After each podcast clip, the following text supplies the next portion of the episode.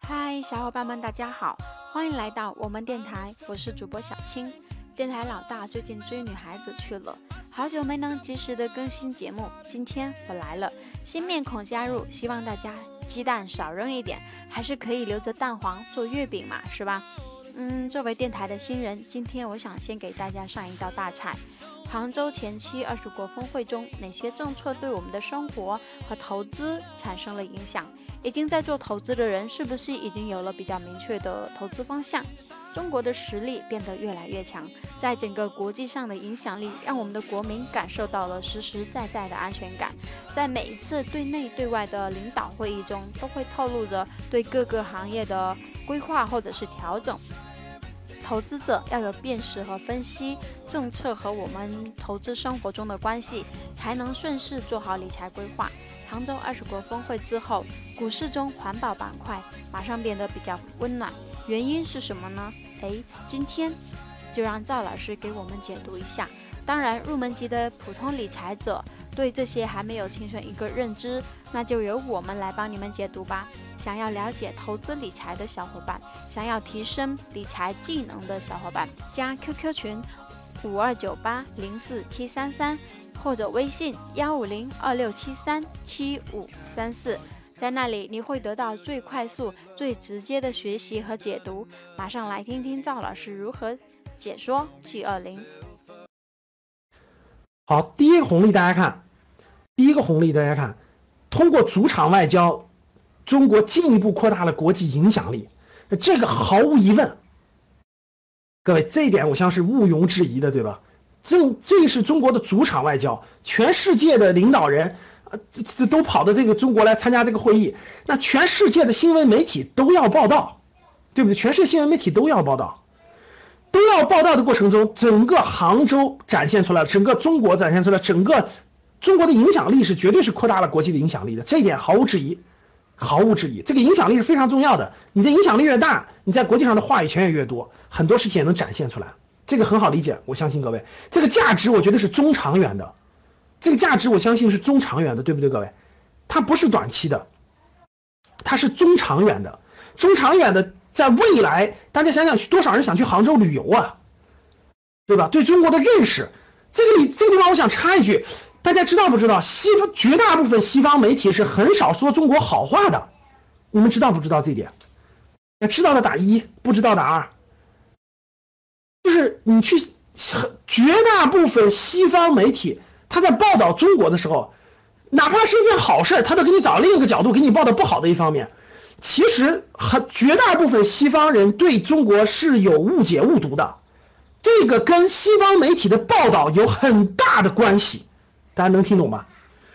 西方媒体的真的他有偏见的，他什么都报道你不好的，哪怕我们做一个好事，他都报道你不好的一一方面，真的。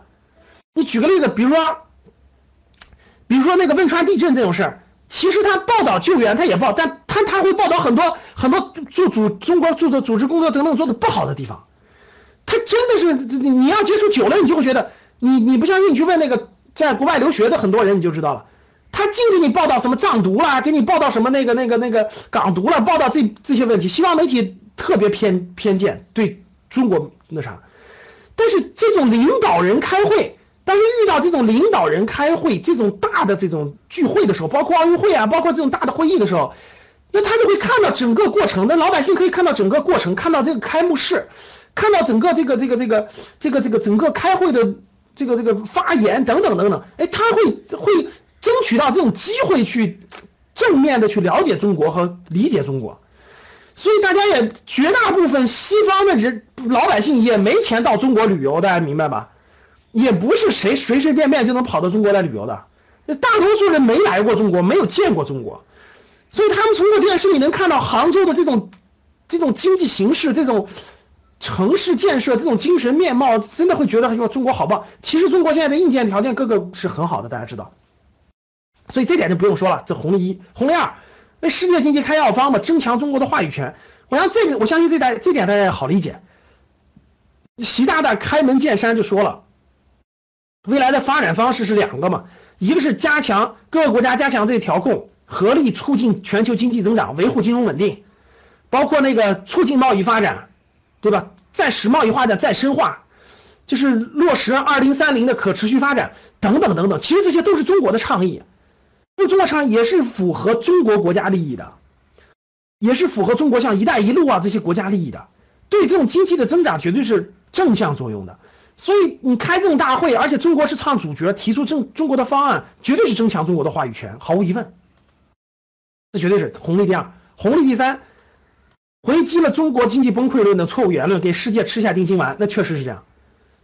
那这个这个这个，在整个 G 二零会议当中，在整个 G 二零会议当中，这个这个这个。各个领导人到中国看到了中国的发展，而且国家领导人也反复强调了，中国属于是中速增、中高速增长，增长的同时，其实为世界带来了发展的机遇。中国大量的进口东西啊，大量的采购各种东西。开 G20 峰会也再次强调了中国的这个货币稳定、经济发展形势等等的，就是给世界吃定心丸。第四点。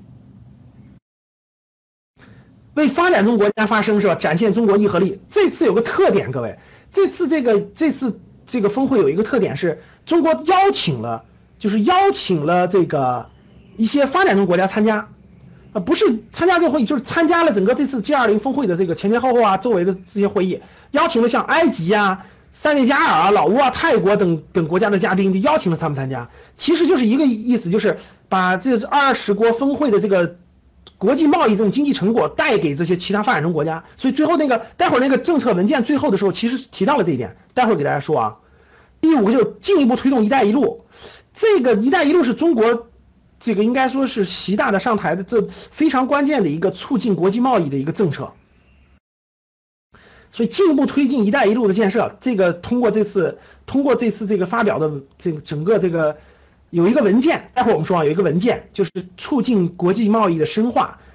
呃，大家可以看到，最近股市“一带一路”也在上涨。然后呢，这个最近的这个新闻媒体也在报，又在报道“一带一路”的是一个热点，就“一带一路”的各个国家都通过这次峰会呢，让各个国家都接受“一带一路”，知道这个建设这个基础设施，以基础设施建设来促进国际贸易的深化。啊，其实这就是第五，这一点其实是达到了。第六，推进国际这个。金融机构的，我们看啊，我们把这六点先梳理一下。对，最近有个纪录片《一带一路》，就是那个中央中央一还是中央二哈，大家有机会的可以看一看。其实你对你对你了解整个国际贸易的这个整个这个背景和这整个这个路那个贸易路线会有很大的帮助。我我我看过一集，我哪天了无意间我看了一集，我觉得挺好的。他讲的整个的天然气，他他他有点像现在现在这个央视拍纪录片都在学那个《舌尖上的中国》，大家知道吧？大家都看过《舌尖上的中国》吧？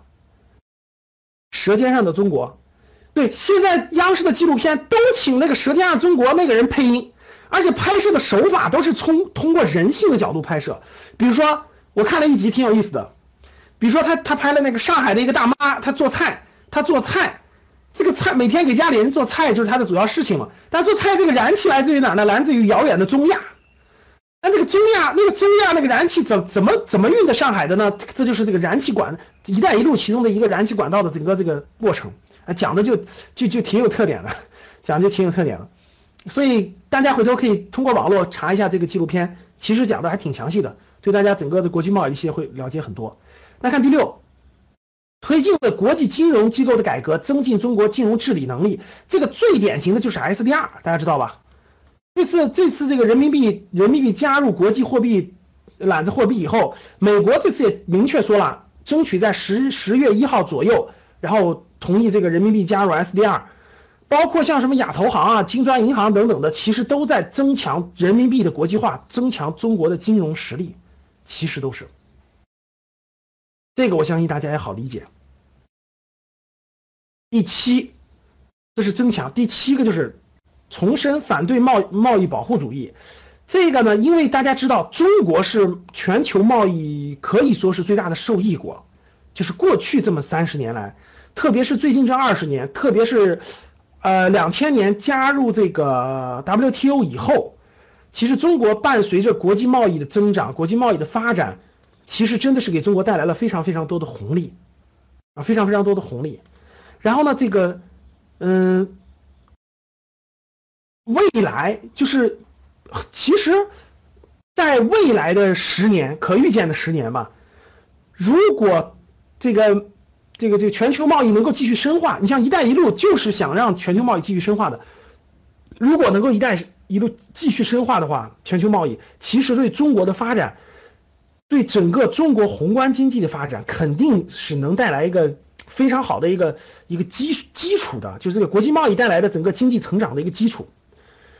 但是这个确实遇到了重重困难，因为很多国家通过这个国际贸易呢，它有一定的，它经济发展有一定的偏差，有的也有一定的损失，有的也有一定的跟各个国家的关都有关系。但是其实全球都知道。它是好利大于弊的，你像中国的海淘，整个这个贸易如果那啥，我相信大家都都买过，都通过淘宝、通过京东买过这个这个这个这个国外的产品，对不对？对，很方便。其实海淘的高速成长，绝对伴随着这个促进别的国家的发展的经济发展的。那各个国家如果能够反对贸易保护主义的话，有利于维系在未来十年。全球贸易的继续深化，而不是说变得越来越封闭。这个封闭的倾向现在还是比较严重的啊，特特别是欧盟啊、美国啊，包括中国是希望大家看，中国一直希望中日韩能不能谈成自贸区，东盟能不能跟中国谈谈成自贸区。如果整个中日韩东盟加起来能搞一个自贸区，这绝对是世界最大的经济体了，这能超过欧盟，超过北美。但是大家也知道，这个这个这个种种困难，对吧？种种问题。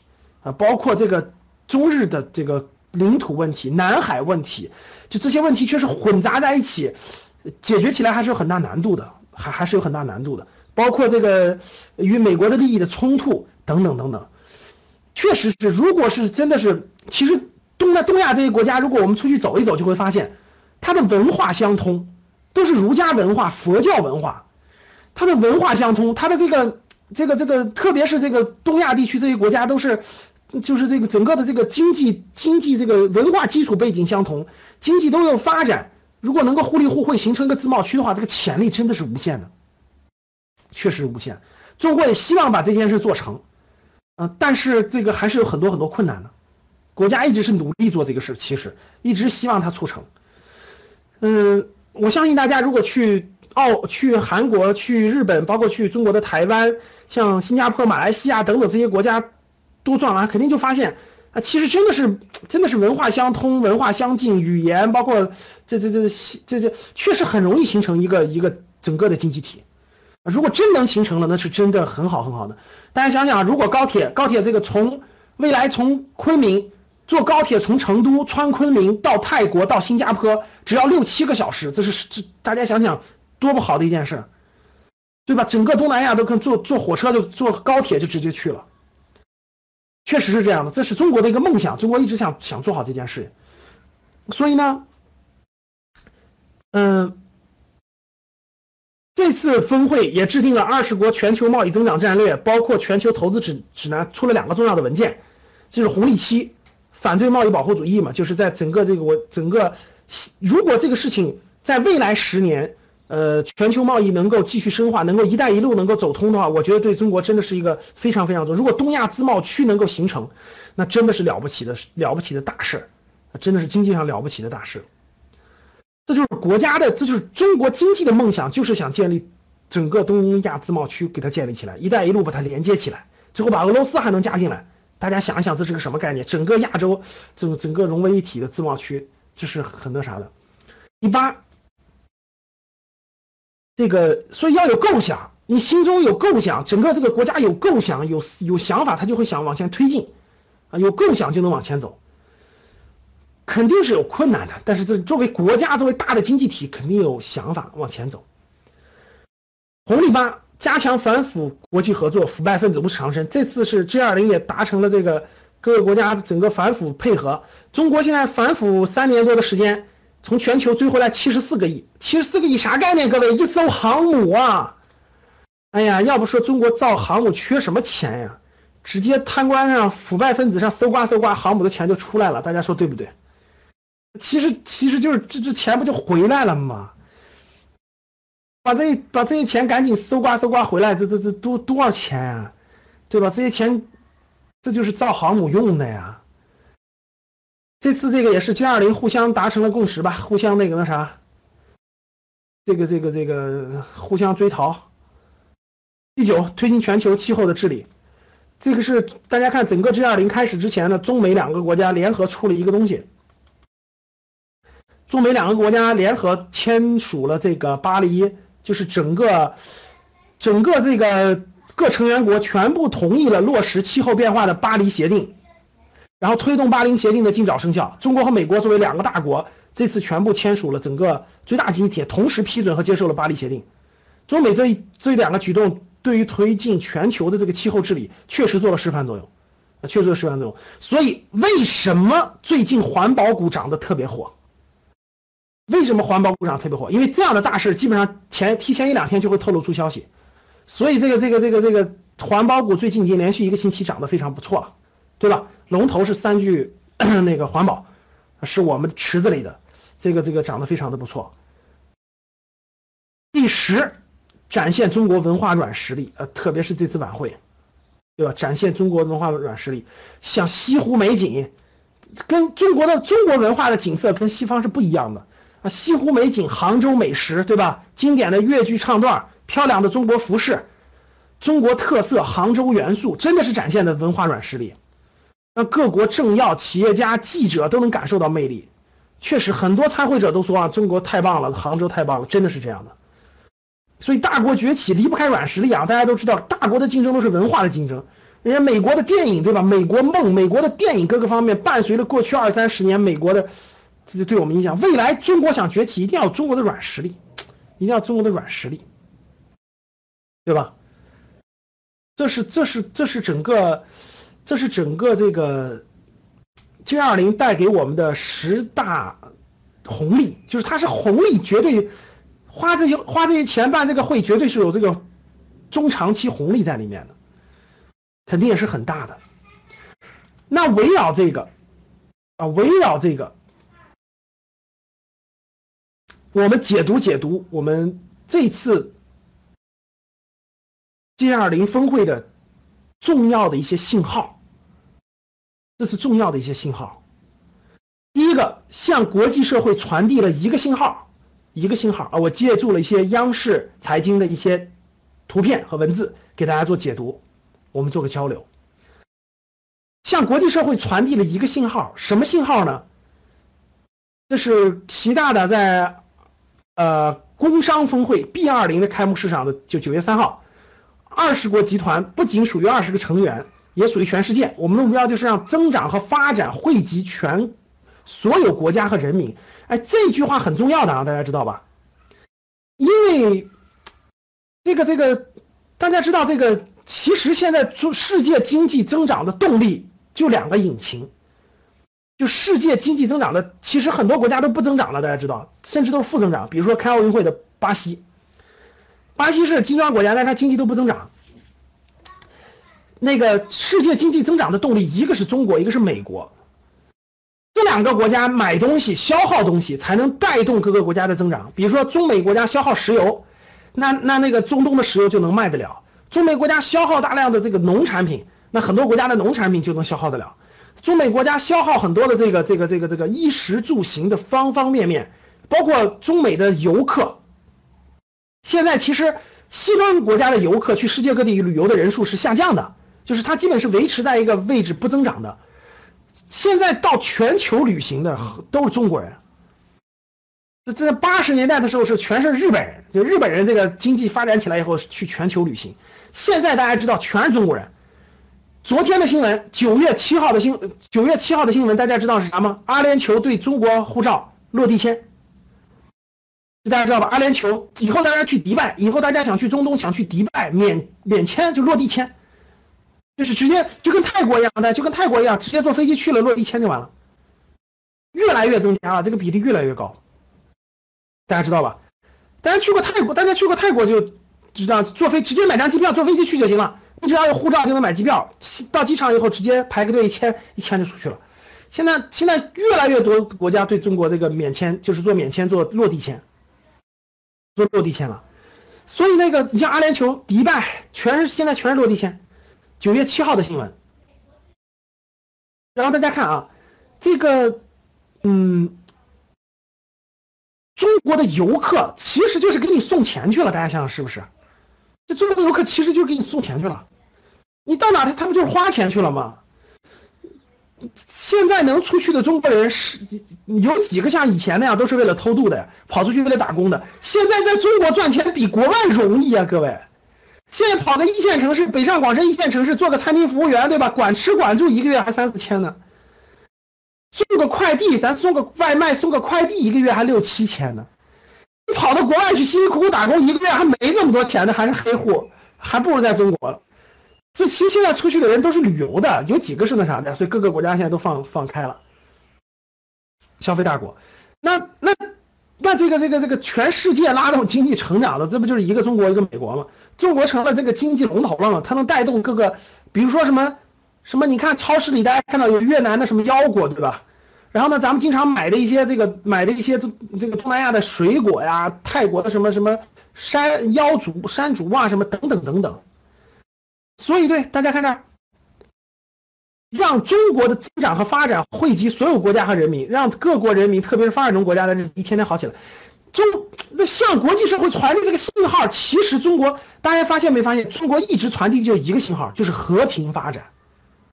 发现了吧？就是一个是“和”字，你看，你看那个那个彭丽媛同志带着带着他们去那个参观那个中国美术，就是中央中央美这个美美院，然后让他们写这“和”字。其实中国一直传达这个，就是中国是希望和平发展，然后中国向世界传达信息就是。中国的增长会带给世界，带给世界各个国家增长和发展，一直是这个理念，对，一直都传达这个理念，所以这次也是向世界传达这个理念，就中国的发展是带给大家，全世界都发展的，不是只顾自己的，也顾大家的，给大家带来机会。对，第二个，中国对外开放的三步，这是九月三号，九月三号，习大大在这个这个工商峰会上演讲。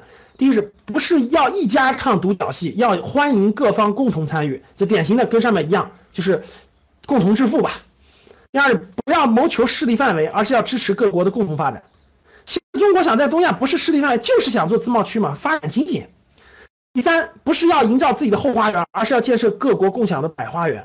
就是就是就是说，我们是开放发展的，不是只想发展自己，让希望大家共同发展。这是一个信号，三步。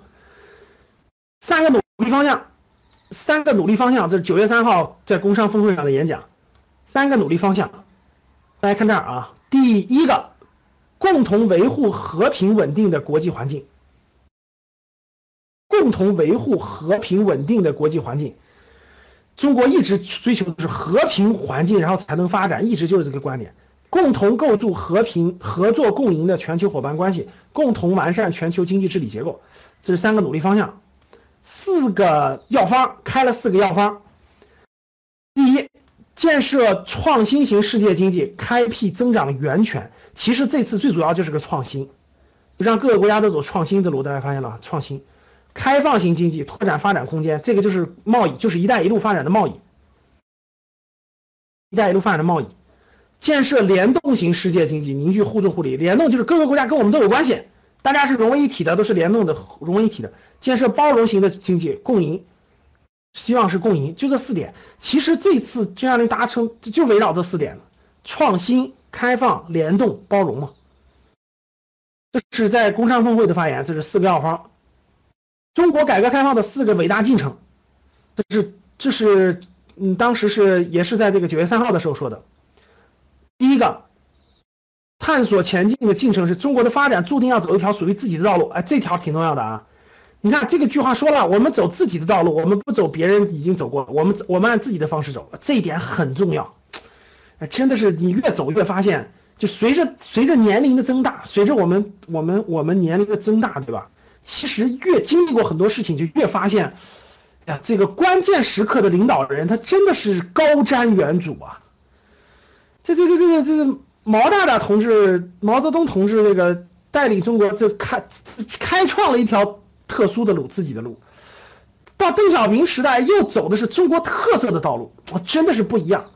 等你走下来，走到一定程度，你才能明白，真的学别人是不对的，就得走自己的路，越走越有信心，越走越知道怎么走了，啊，真的是。所以中国的发展注定要走一条属于自己道路，因为中国是个大国，它它跟别的小国不一样，跟小国是不一样。哎，做人其实也是一个道理，也是一样的。紧实干，我们紧紧抓住经济建设这个中心不放。各位看好了，这一点听好了，这四点题是跟我们相关的啊。走自己的道路，其实就证明一点，我们不会死学别人，我们就按自己的方式走自己的道路，走按自己的探索和发展走自己的道路，这个是有一定道理的，呃，有一定的道理的。第二就是紧紧抓住经济建设为中心不放。各位，这句话是习大大说的啊，就证明在他的任内，他任内是你中国是两个五年嘛，对吧？就就是已经过去三年了，还有七年的时间，肯定是经济建设为中心的，至少未来的这这七年还是经济建设为中心的。就明大说，经济建设为中心五十年不动摇，十三五规划、十四五规划估计都是以经济建设为中心的，所以这一点对于我们的创业也好、投资也好。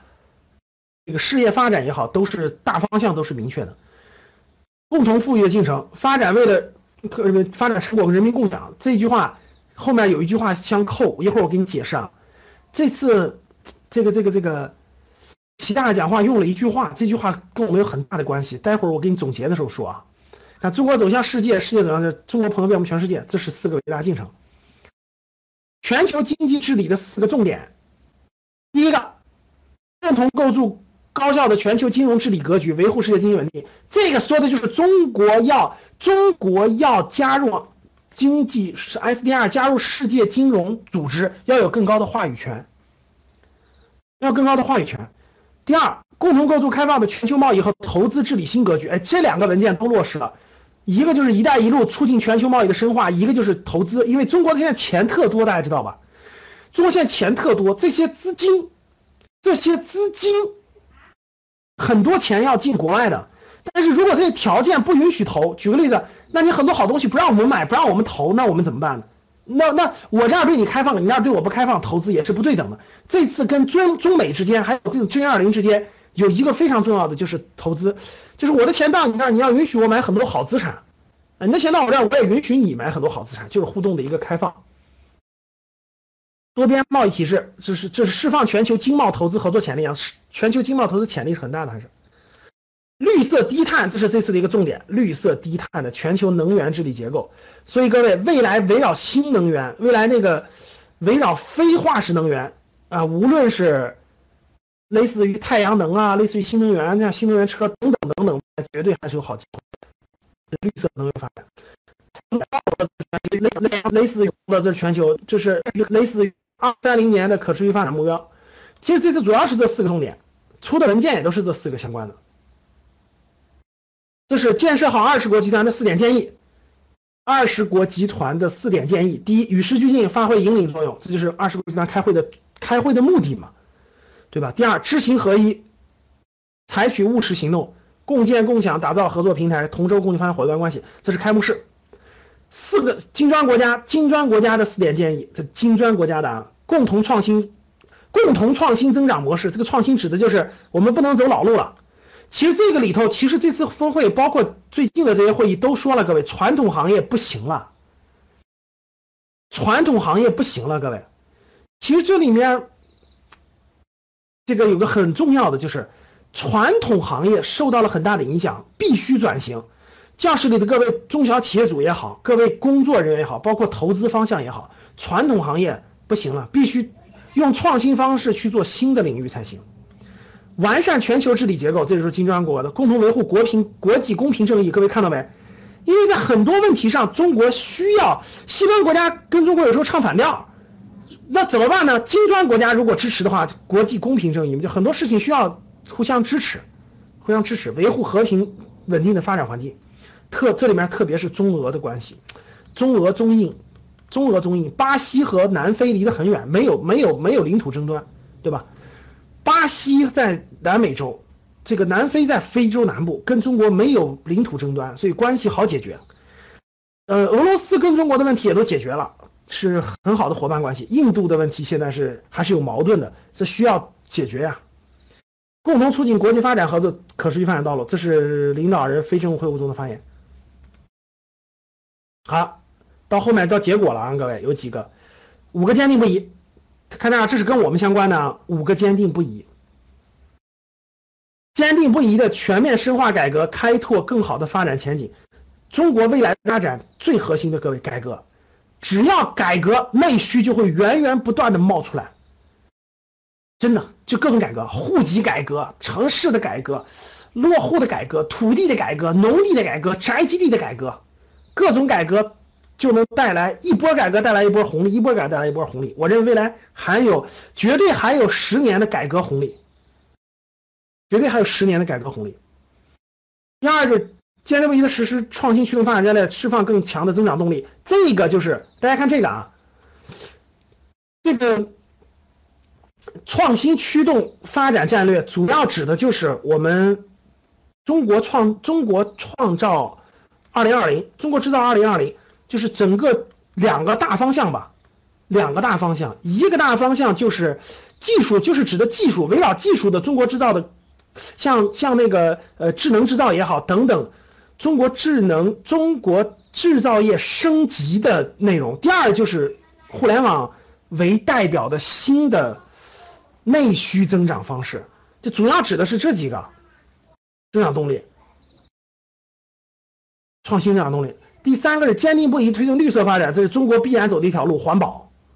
这必然走的一条路，各位，环保，谋求更加的质量效益，环保。典型的强调了环保，坚定不移推进公平共享。哎，这一点各位听好了啊！待会儿你听好，公平共享，增进更多民众福利。我跟你说，这这个这个在其他的这次报告当中有有重点指指示，有重点的说的，而且跟我们未来这个贫富差距的解决贫富差距将会出出大招了。我跟你说，听着啊，就如何解决贫富差距这个问题，很快就会出大招了，真的，跟教室里各这个土豪都有关系。第五，坚定不移的推扩大对外开放，实施更广的互利互惠。这是五个坚定不移，五点主张。我们这些过一下，有些跟我们是很有关系的。最特别最后两样啊，五点主张：加强宏观经济这是促进全球经济增长；创新发展方式，这一直讲创新啊；完善全球治理结构，夯实基础；建设开放型经济，夯实落实二零三零年可持续发展、包容发展。这是创新。哎，看这两条，这是决心，这是 G 二零最后的结果啊！结果形成了这两页 PPT，结果形成了这两页 PPT。第一个，决心为世界经济指明方向、规划路径，这是 G 二零的，决心以创新增长方式为世界经济注入新动力。其实创新，待会儿里头有说了，创新包括几个方面，创新包括几个方面，包括了商业模式，包括了技术创新，完善全球金金融治理，提高抗风险的能力。决心重振国际贸易投资两大引擎的作用。大家看这个，两大引擎，一个是国际贸易，一个是投资。Go to c a r 平台决定包容联动，让二十国集团合作成果惠及全球。就这五点，其实 Z 二零长远来看，就是我们看长期的啊，不看短期的，看长期的，跟我们相关，就这几点，其实就是大方向的，指的是大方向的创新发展、金融治理、贸易和投资的机会、包容联动。那出了几个重要的，待会儿我给你解读啊，我还给你引出来一些跟我们相关的。速读峰会主要成果，那主要成果有这么几个。第一个，两个通过通过二十国集团领导人杭州峰会和二十国集团创新增长蓝图，这个是第一次的，各位，二十国集团从来没有过什么创新增长蓝图，这个出了个创新增长蓝图。第二就是制定二十国集团全球贸易增长战略和二十国集团全球投资指导原则，这个就是大家共同把贸易继续增长，然后投资继续发展。二十国支持非洲最不发达国家工业化的倡议，全球大家看点基础设施互联互通，这就是“一带一路”嘛？基础设施不就“一带一路”嘛？互联互通联盟倡议，这个倡议真的是跟中国的一带一路相挂钩的。所以大家看这两个，一个是一带一路的相挂钩的。一个是这个投资放开，因为对中国很有好处，中国钱很多，希望到全球去投资；还有一个就是全球贸易增长，中国希望全球保保持贸易继续增长，促进贸易的增长，这三点就是对中国来说是最大的，是就是战略上的收益吧。这三点看到了吧？一个推动，同意在落实巴黎协定的基础上推动巴黎协定尽早生效，这是环这是跟环保相关的，这是跟环保相关的，大家看到了吧？所以看，这是结果，最后的成果就就这些，最后成果就这些，也是中国希望达到的，也希望达到的，全球贸易增长，投资可以能互利互惠，基础设施开放，一带一路。然后，那个、那个、那、那、那个，促进绿色经济的发展。前面咱们交流的这么多，各位都是这次政策有哪些政策，有哪些成果？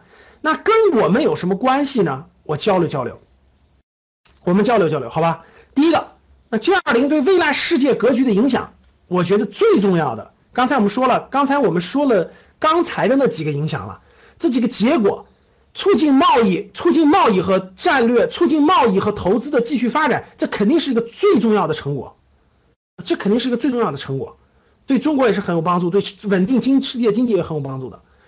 一带一路这绝对能够促进中国的帮助，对吧？还有一个，其实，呃，政策里没说，大家可以看到了，就是这次 G 二零对未来世界格局影响最重要的，大家想想，什么是世界格局最重要的？世界格局最重要的就三个大国，对吧？就三个大国的关系，美国、中国、俄罗斯三大国，三大国和平，世界就和平，大家相信吗？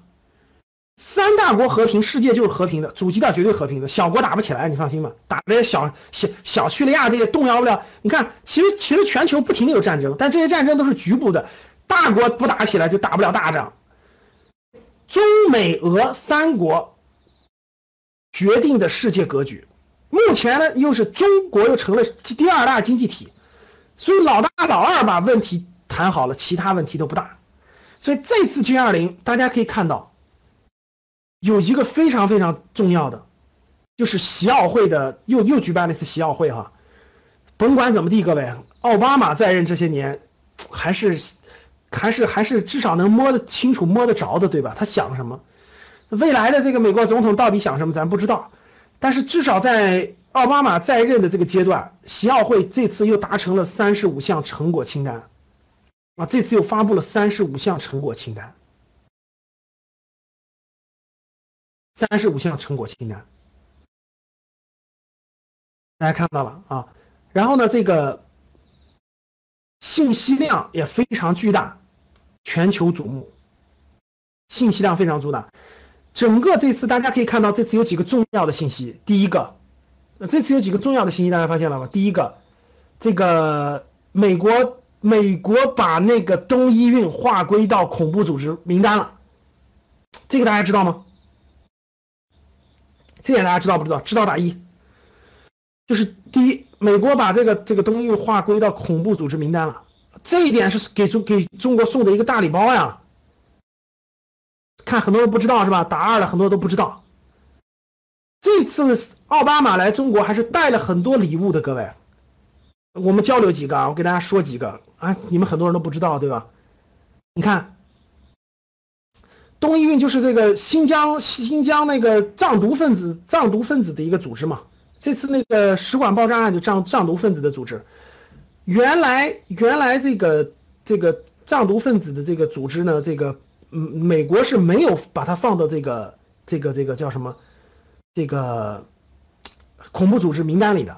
现在美国把它放恐怖名单，那就不一样了，那真的是不一样。因为美国放在恐怖组织名单里头，会冻结，它是那就相当于它就是国际公认的这个恐怖组织，大家明白吧？那国际公公认的恐怖组织那是不一样的啊，那很多这个很多这个这个这个。很多这个国际各个国家就会把它列为恐怖组织，它就没有生存的土壤了。这个是对中国绝对是一个配合很重要的，这个事情，这个这个绝对是一个有利于给中国的一个礼包。还有很多很多礼包，大家还有美国这次带来了几个比较大的这个呃这个这个礼包啊，我再给大家说几个啊。第一个就是还有一个东运，这个是个很大的礼包，还有几个就是呃这次美国。跟中国要签那个就是双方那个投资的一个协议，这个协议就是双方都认同这个协议了，就是都认同了，就是就是要扩大这个就是中美双方的这个互相双边投资协定，就中美双方确认双边投资协定谈判取得重大成果，谈判一旦取得重大成果以后啊，双方就会创建。更开放透明的投资体系，就是大钱，就是现在小钱、民间的钱不管，但是国家的钱、更大的钱，双方投资的时候互相要开放，然后双方就可以做投资。所以呢，双方近期交换了第三次负面清单，负面清单就是不能碰什么，只要是不能碰的。举个例子啊，我举个例子，比如中国不允许来来，你美国的大的地到中国不能碰电信，不能碰石油什么什么，不能碰的，其他都可以碰。现在现在中美双方正在谈这个第三次负面清单，就是把负面清单谈完了以后，就是只要不是负面清单规定的，其他都可以碰。大家听懂了吧？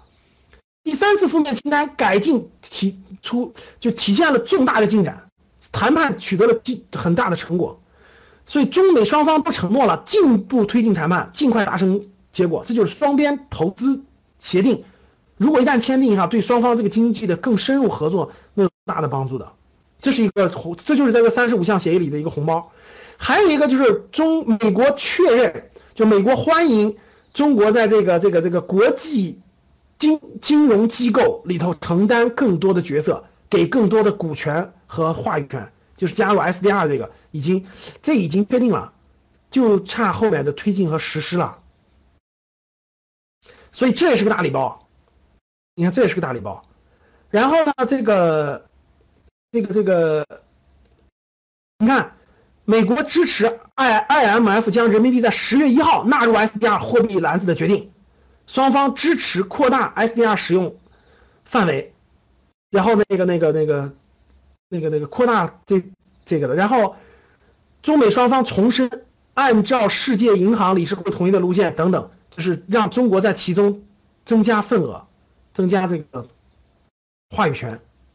在这方面也做出了让步，就美国明确了嘛，这方面给你这样的机会嘛，对吧？还有，嗯，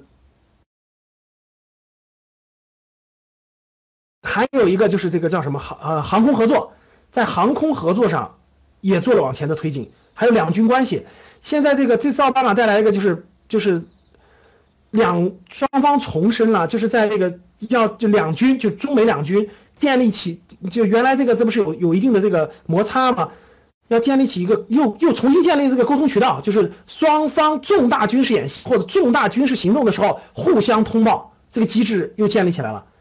就是你看双方重申积极严格落实两国国防部签署的两个协议，就是重大军事行动相互通报机制和海空相遇安全行为准则，双方同意。中国海军军舰二零一六年访美，已熟练运用海空相遇安全准则演练，这是一个非常非常重要的呀。两国两个大国，这个在这个军事上有互通机制，这就非常重要。大家看这些，这个这个这个这个，把东伊运列为这个恐怖组织，包括这个这些都是带来的红包。这次大概有三十五个，三十五项合作，其实还是算是算是这个给中国的红红包呢。就这次。相当于是礼物吧，呃，相当于是礼物的，所以说呢，这次对世界格局的影响，我个人还是认为那种的，呃，G 二零应该是让大家看到了，在未来很一段时间内，肯定是和和是首位的，和是首位的，至少这次会议往前推进这个平台，而是和这个平台，你的资金才会更安全、更安全呀，你才有更那啥的，更。做这些的这个基础，所以中美关系如果好的话，其他问题都不大，大概就是大概就是这个意图。想要得到关于投资理财的视频干货、理财书单、电子书籍的小伙伴，加 QQ 群五二九八零四七三三，或者加微信幺五零二六七三七五三四。